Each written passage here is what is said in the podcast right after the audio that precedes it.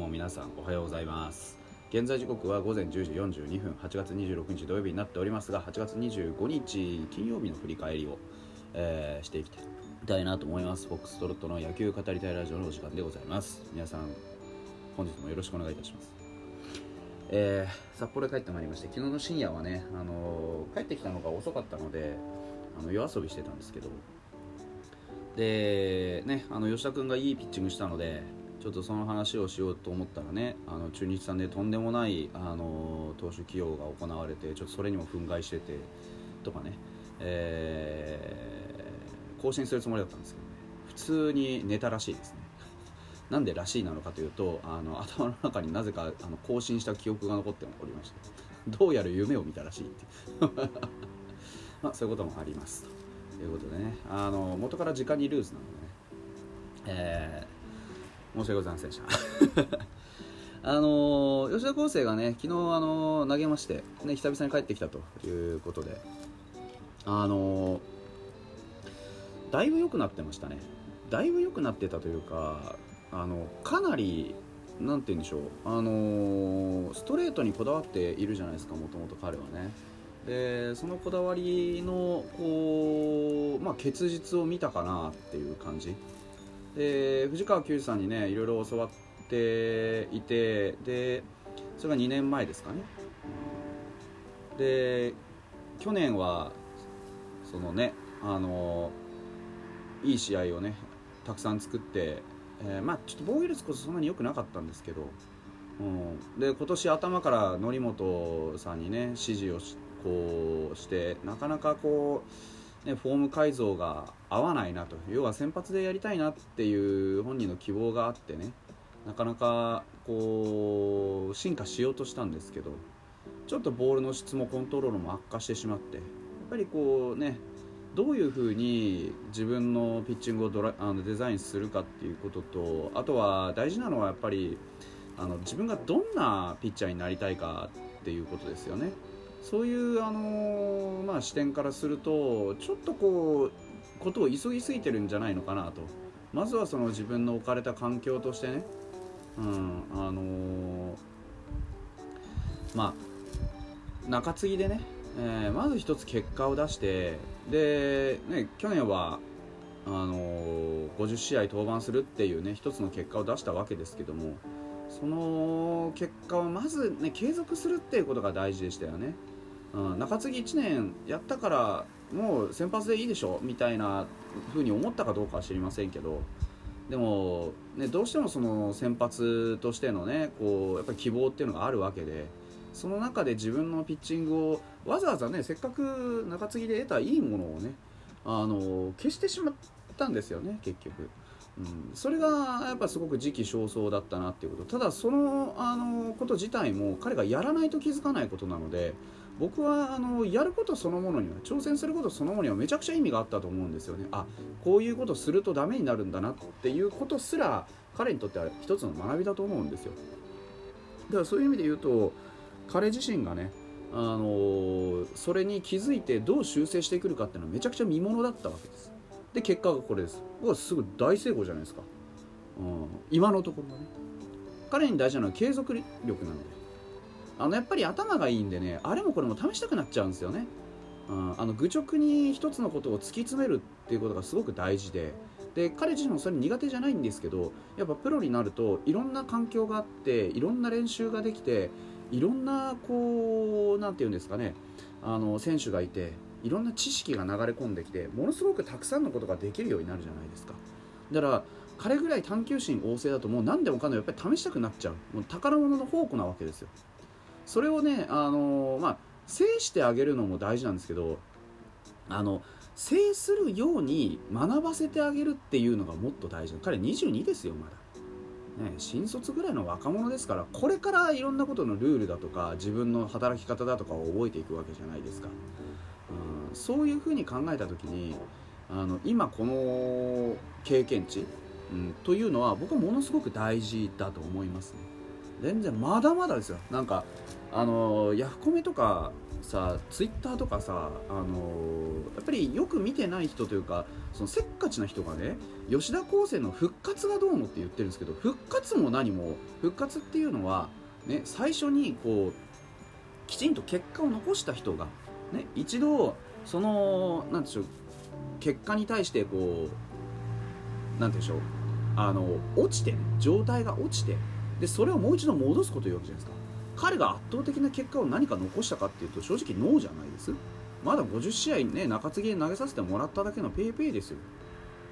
うん、そういうところを鑑みて復活っていう言葉は適当じゃないんですね。てか一度ダメになったわけでもない。まだまだ発展途上の人間がそこにね何年もいただけの話でね5年いただけの話じゃないですか。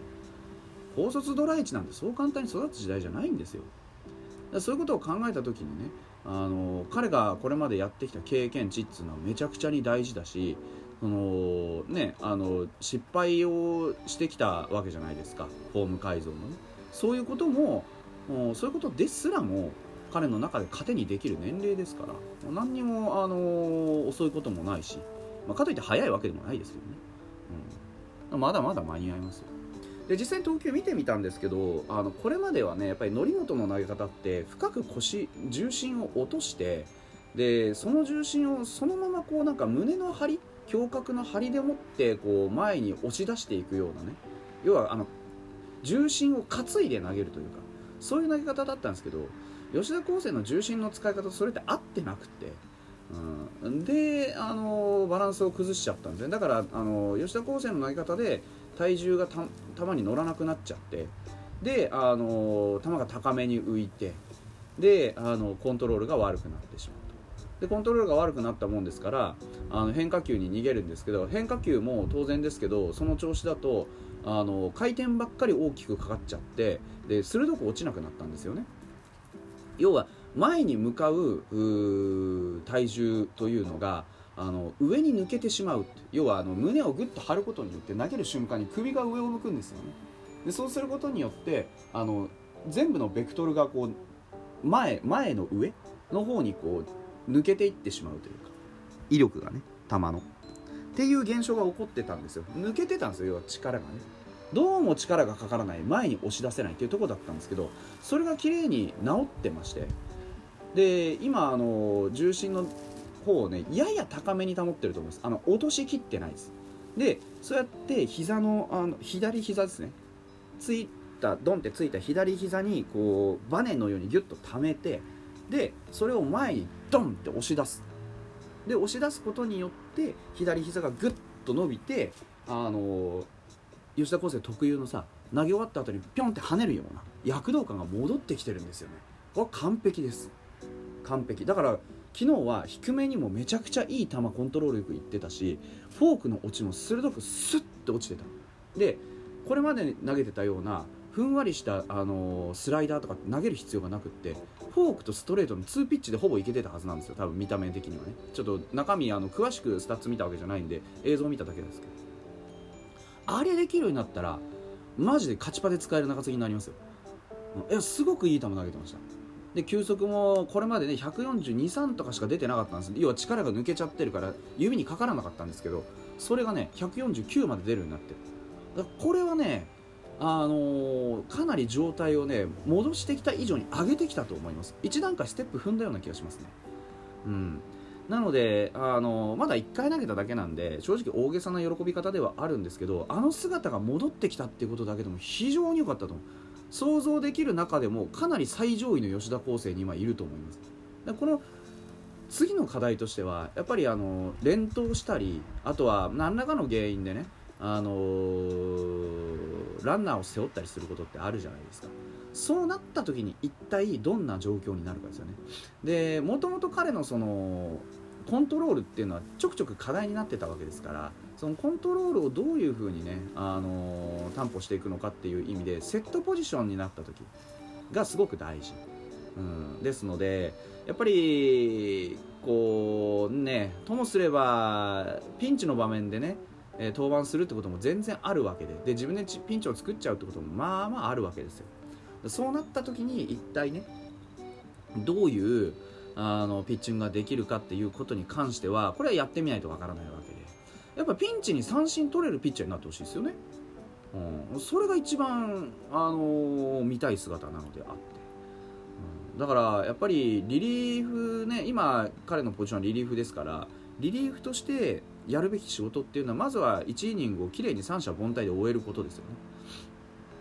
その延長線上にあのーなんですか勝ちパターンっていうのがあってね。で勝ちパターンっていうのの延長線上に抑えとかいうのがあってね。で例えば抑えずっとやってましたとかね。いう例えばタイラーみたいなねセットアッパーやってましたとか、ね。昨日ボロ負けしましたけど。うんっていうところみたいにいずれ先発になるタイミングっていうのは来るはずなんですよ。